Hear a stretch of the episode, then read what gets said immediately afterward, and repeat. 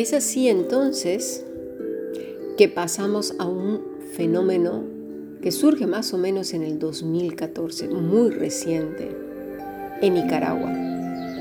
Se dice que Centroamérica es el laboratorio, el laboratorio social de toda América Latina. No puede ser México porque México está muy ligado a Estados Unidos, forma parte de Norteamérica y de la Alianza Norteamericana. Por lo tanto, no, no es el caldo de cultivo. Para otras cosas sí, pero para esto en particular no. Esto es Centroamérica. Así que comienza este movimiento en Nicaragua. ¿Cuál es? El de los cristianos judaizantes. ¿Cómo puede ser que desde entonces hasta hace unos cuantos meses se manifiesta ya en toda su plenitud, nada más y nada menos que en Colombia? Se ha convertido un movimiento realmente importante, a tal punto que un diario como el Washington Post, que ahí no se publica cualquier cosa, ¿sí? si lo están publicando es porque realmente ha llamado la atención. Ya los movimientos de los neos, neos, neos que yo había mencionado antes, hasta han dejado de sorprender la televisión y los diarios populares ya se han carcajeado demasiado y ya lo toman de chiste y de broma. No, ahora se centra en este nuevo movimiento y por eso el Washington Post le dedica una columna. ¿Qué es lo que ha pasado? ¿Qué sucedió? Hasta llamó la atención precisamente de la prensa norteamericana. ¿Qué está pasando? Este movimiento no ha surgido en Europa con la misma fuerza que ya lo, hay, pero en América tiene una connotación más importante, está causando un impacto tremendo, pero tiene sus motivos, ¿eh? Además, es curioso, todas estas personas que se llaman nuevos judíos eran cristianos. Eran cristianos. ¿Qué fue lo que pasó? Bien, vamos por partes para poder entender un monstruo de mil cabezas, un asunto que no comenzó ni ayer, ni hace un año, ni dos, ni tres, ni cuatro, ni cinco, sino exactamente más de seis mil años en el huerto del Edén. Y déjame decirte que no tarda en tocar a tu puerta. Y por nuestro contexto, y aquí hablo de, de nosotros, nuestro contexto histórico, personal, puede ser que caiga en buena tierra. Y vas a decir, no, no, no, no, no, eso es imposible. Eso decían esos cristianos. Han caído hasta pastores conservadores, ultraconservadores y no tanto. Así que por eso lo vamos a estudiar y pido de toda vuestra atención, porque es muy importante. Comenzó un trabajo de años y ese trabajo era de construir al hombre y desdibujarlo en toda su esencia, en su totalidad. Y déjame decirte que se ha logrado el objetivo casi en la mayoría de la población mundial. Y digo casi porque creo fervientemente en el remanente, en la manada pequeña. Y al decir manada pequeña, es pequeña. Y de verdad deseo que seas tú. Por favor, pon mucha atención. Pídele a Dios que en esta serie de, podcast que vamos a estar tratando, hasta no sé cuántos días nos lleve, Dios te muestre la condición en la que se encuentra tu alma, tu mente, tu psique, porque todos, absolutamente todos somos hijos de esta generación.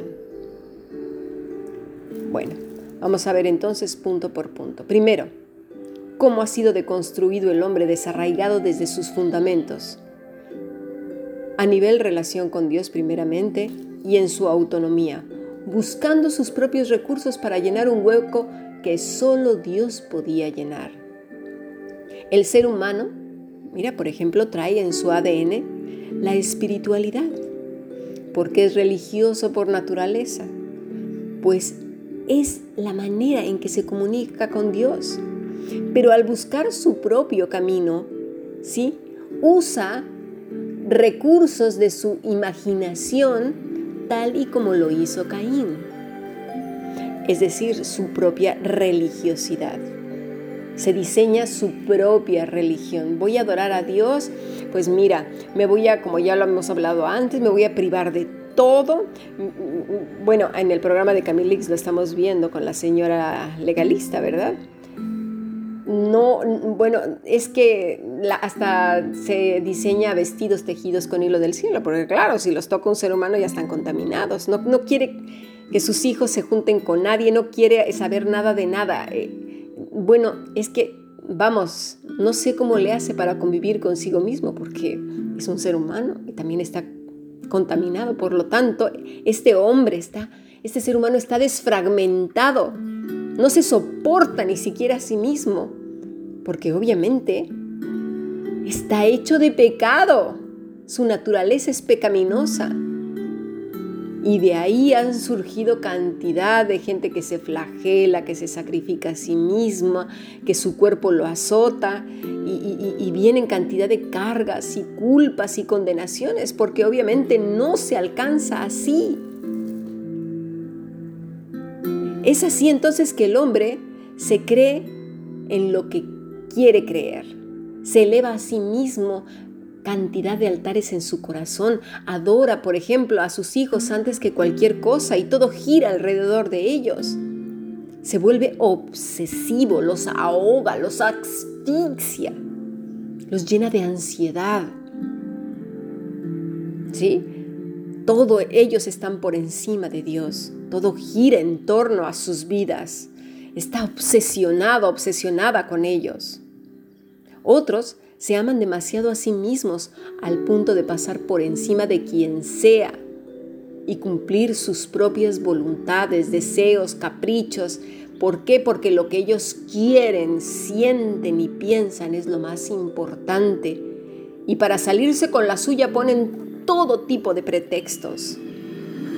Otros idolatran a sus parejas. La vida pierde sentido sin ellos. ¿Cuánta gente se ha suicidado a causa de ello?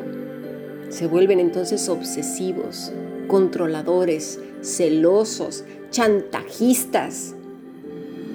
Y así pueden ser también los juegos, la televisión, el deporte, el cuerpo mismo, la salud, una obsesión por la salud impresionante. Ay, no, yo voy a comer esto. Esto sí, esto no, esto aquello. Ay, no, esto tiene demasiado sal. Esto tiene demasiado azúcar. Ay, no, esto tiene gluten. Ay, no, esto tampoco. No, no, no, esto sí, esto no. Una obsesión esquizofrénica.